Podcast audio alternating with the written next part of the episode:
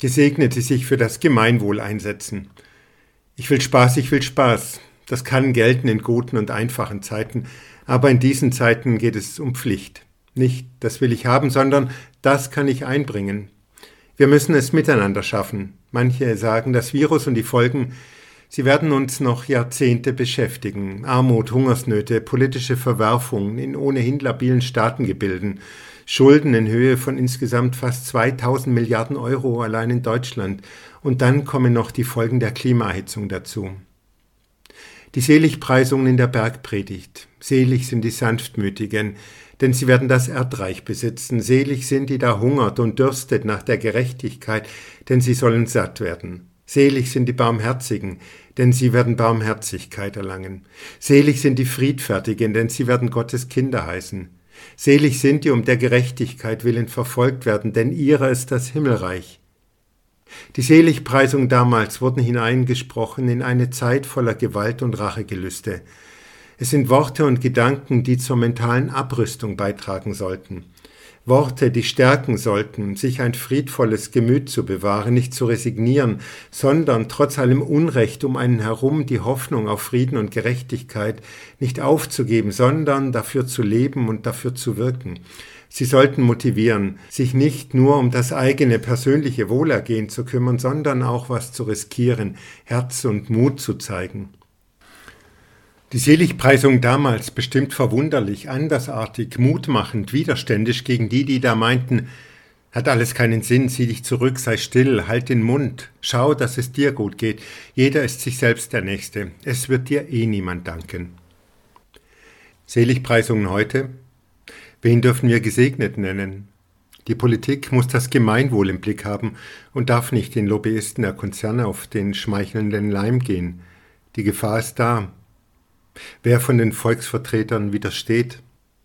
Fast alle Menschen mit ihren Unternehmungen und Geschäften geraten gerade in Not, aber nicht alle können lautstark auf sich aufmerksam machen.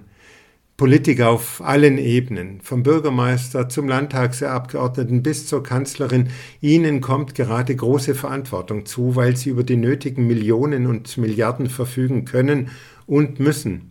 Sie erlassen Verordnungen und Gesetze, müssen nicht Gewinn, sondern gemeinwohlorientiert agieren, dass die ganze Gesellschaft friedlich und freiheitlich zusammenhält. Selig die Politikerinnen und Politiker, die trotz aller Eigeninteressen und drohenden und schmeichelnden Verführungskünsten der Lobbyisten das Gemeinwohl im Blick haben und auch die mit bedenken, die zu schwach sind, auf sich und ihre Not aufmerksam zu machen die Pflegerinnen und die Pfleger in den Altenheimen, die noch immer ihre Bewohnerinnen vor Ansteckungsgefahr bewahren und ständig abwägen müssen, wie viel Nähe ist möglich, wie viel Distanz ist nötig.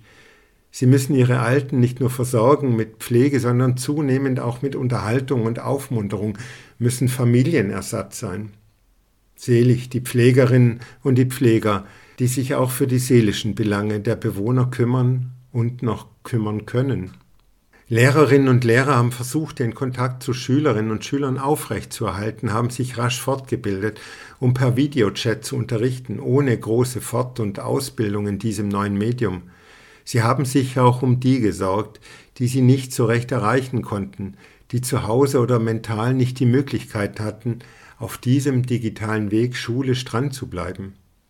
Gesegnet die Lehrerinnen und die Lehrer, die auch aufpassen, dass Kinder und Jugendliche in der Schule mitkommen und mitgenommen werden. Unternehmer müssen Verluste hinnehmen und fühlen sich dennoch für das Wohl und Wehe ihrer Mitarbeiterinnen und Mitarbeiter verantwortlich, sie zu beschäftigen, so lange wie möglich und sinnvoll. Manche suchen und finden neue Produkte und Angebote ohne große Gewinnmargen, nur um den Betrieb aufrecht erhalten zu können. Gesegnet die Unternehmerinnen und Geschäftsführer, die bei all den schlechten Zahlen auch die Mitarbeiter im Blick behalten und versuchen, miteinander schlechte Zeiten durchzustehen. Die Anspannung steigt, die Ungeduld wächst, dass es bald wieder normal, zumindest etwas normaler zugehen solle. Man möchte sich manchmal die Masken vom Gesicht reißen, besonders die, die tagtäglich viele Stunden damit arbeiten und leben müssen. Aber sich begegnen ist immer noch mit Vorsicht zu genießen. Wie viel Nähe ist ungefährlich für mich und meine Nächsten? Selig, die mit Abstand und Maske vorsichtig bleiben, sie bewahren Gesundheit und Leben. Wir müssen uns und unsere Lebensgewohnheiten umstellen, das wissen wir schon länger. Nur jetzt wird es offensichtlicher.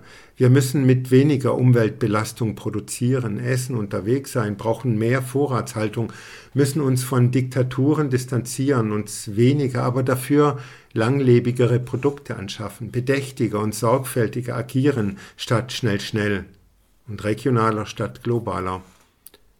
Wir haben in den vergangenen Monaten die Schwachstellen erkennen müssen. Wir sind ärmer geworden, die Welt ist ärmer geworden, die meisten jedenfalls. Schauen wir enttäuscht auf das, was mal war und verloren gegangen ist, oder finden wir neue Lebensziele und Aufgaben, die uns auch zufrieden machen, vielleicht gar zufriedener? Gesegnet, die nicht nur dem Vergangenen nachtrauern, sondern sich auf neue Lebensweisen einstellen. Gesegnet, die genug und wohlhabenden, die auch mit weniger auskommen können. In den vergangenen Wochen sind Künstler laut geworden, haben auf sich und ihre Misere aufmerksam gemacht, nicht auftreten zu können, keine Einnahmen zu haben, haben zunehmend selbstbewusst vertreten, doch auch systemrelevant zu sein. Das Leben ist mehr als Essen, Trinken, Wohnen, Reisen, Kleiden, Kaufen. Das Gemüt braucht Singen, Malen, Tanzen, Theater, Musik, Unterhaltung, um nicht zu verkümmern. Die freien Künste machen den Geist frei, schaffen Freiräume, ermöglichen mit Bildern und Worten und Musik Zugang zum Größeren, zum Göttlichen, bringen die Sehnsucht nach Frieden und Gerechtigkeit zum Ausdruck und das, was gerade an Themen die Menschen beschäftigt.